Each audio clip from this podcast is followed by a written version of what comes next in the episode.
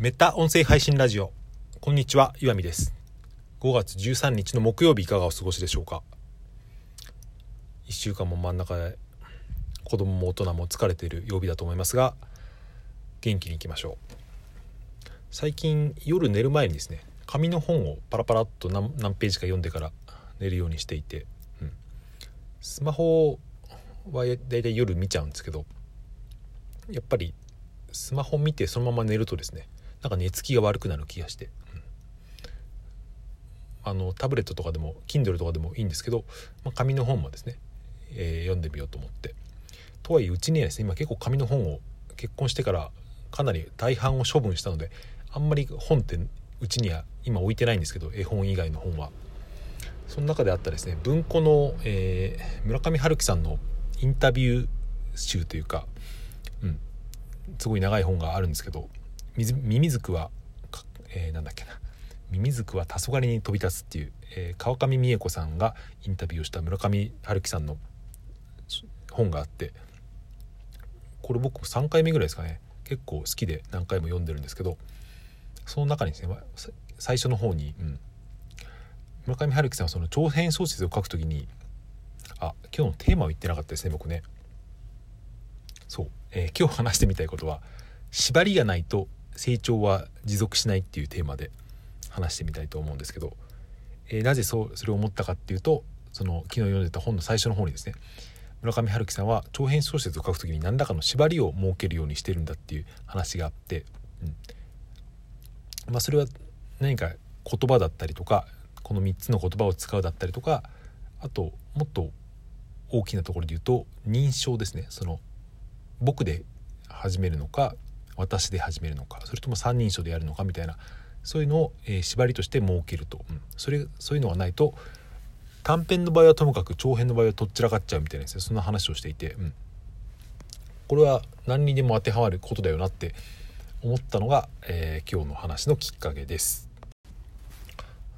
僕はこうやって音声配信をですねもうかれこれ1年半ぐらいですねほぼ毎日続けているんですけど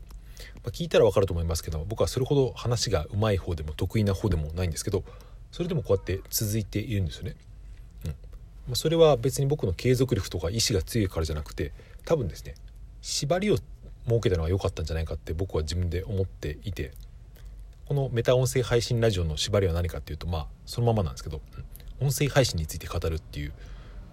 ことを一応テーマとしたんですよね。まあ、中には音声配信じゃないことを結構個人のことを喋っていたりしますけど僕の中でそれは全てですねつながっていて、うん、基本的に音声配信を何でやってるんだろうとか音声配信をすることでどうなるんだろうとか、うん、世の中にとって今からのこれからのコンテンツにとって音声っていうのはどういう位置に立っていくんだろうってことを一応根本のですねテーマみたいなこととしてやってるんですけど、うん。この縛りがないとですね多分僕は喋れなかったなって思って、うん、だから本当にほん完全な雑記ブログみたいな立ち位置でやってたらですね多分どっかで行き詰まってたんじゃないかなって思うんですよね。うん、何でもいいから10分喋ってくださいって言われたらですね多分困っちゃうと思うんですけど、うん、音声配信についてあなたの考えていることを10分話してくださいだと随分喋りやすくなりますよね。それでまあ何かしらの縛りがあった方がいいんですけど、うん、これが成長とどういうふうにつながるかっていうとですね。つまりその縛りを設けるっていうのは、うん、別にあってもなくてもいいんだけど何かしらのその柵を設けるっていうことなんですけどその柵を設けることによって何がいいかというと、うん、その観測がですね限定した観測ができるようになるっていうことなんですよね。つまり普通にもうそこら中にある、うん、草や石を数えてくださいってちょっと意味が分かんないかもしれないですけどいうよりもこの柵の中にある、うん、草や石を集めてくださいって言った方がですねちょっとなんで草や石にしたのかちょっと自分で分かんないですけどまあその方がですね数えられるっていうか観測できて、うん、成果が分かりやすいっていうことなんですよね。成果が分かりやすいと、まあ、そこに何かしらのモチベーションとかをつけて継続でしやすくなるし、うん、それによってですねその成長が実感できるっていうことだと思うんですよね。まあ、僕は今自分のその個人的な活動としても音声配信だったりとかブログだとか、まあ、それ以外にもですねいろいろやっていたりするんですけど、うん、まだ法人とかこ作ってないですけど一応僕はとしてはその個人事業というつもりでですねこれを進めているんですけど、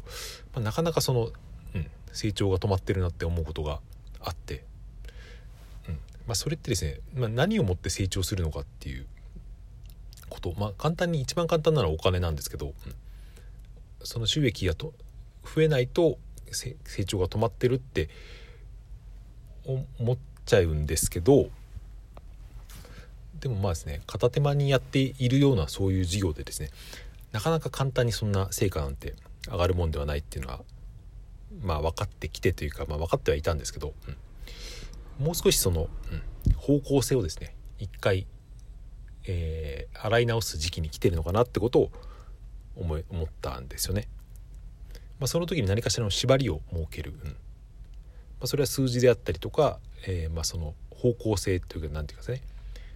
どの、方向性とかターゲットに縛りを設けるとか、うん。まあ、その喋りで単なる音声配信の縛りで言ったら、うん、もう少しその話すテーマを絞めてみるとかそれで続きづらくなるんだったら、まあ、それは変えてみるとかその辺の柔軟さはあっていいと思うんですけどちょっと話がそれましたけど、うん、その企業のビジョンみたいなと同じだと思うんですよね。あのまあ、企業には理念とかあってそれは個人事業でも全く同じことが言えると思うんですけどなぜそういうものをですね理念を設けるのかっていうと、うん、やっぱそれがないとどこに住んでいいか分かんなくなる時が必ず来るんですよね。うん、自由にですね完全にそのもう全く規制を設けずに縛りを設けずにやった方が動きやすい時期っていうのはもちろんあるんですけどそれだと途中からどこに行っていいかどこに向かっていいのか分かんなくなるっていう結構人間は忘れっぽい生き物ですから、うん、そういう時にですねもう明文化された何かしらのルールがあって、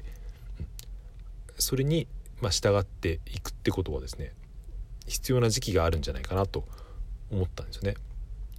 だからその中では、うん、やっぱり個人の中で自分で作ったルールを自分で守るっていうことももちろんですねそれは必要になるわけで。個人事業のビジョンを作るのにもやっぱりその言語化の能力って不可欠だなっていうかつまりその自分自身をですね納得させるようなテーマを設けなくてはいけないわけですよ。その辺が弱いと結構ブレたりとかなるんで、うん。うん、だから自分自身をですねその長期にわたって規定できるようなルールを作るっていうのは、うん、結構難しいけど大事というか。これが逆に言うとこれがうまくできたらですね方向性は定まって、うん、ちょっとずつ進んでいく方向がですね何て言うか、うん、続けていくと必ず積み上がっていくっていう感覚っていうのは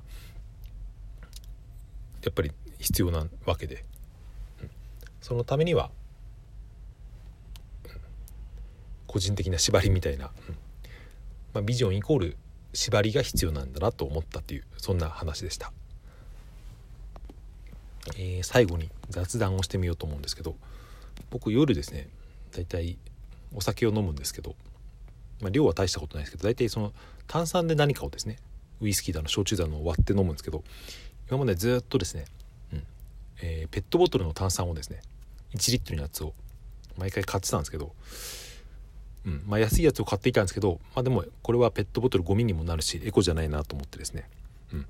前々からあのソーダサーバーを買おうと思ってたんですけどついにですね、えー、注文しまして多分今日届くんですけど、楽しみにしていると、まあ、コスト的にもそうだけど、うん、何でも炭酸にできるし、うん、いろいろ楽しみが広がるなと思ってまあこの辺のところはですね使ってみたらまたこれでここで話してみたいと思います。はいそんな感じで今日は終わりにしたいと思います。最後までお聴きいただいてありがとうございました。今日も良い一日をお過ごしください。さようなら。また明日。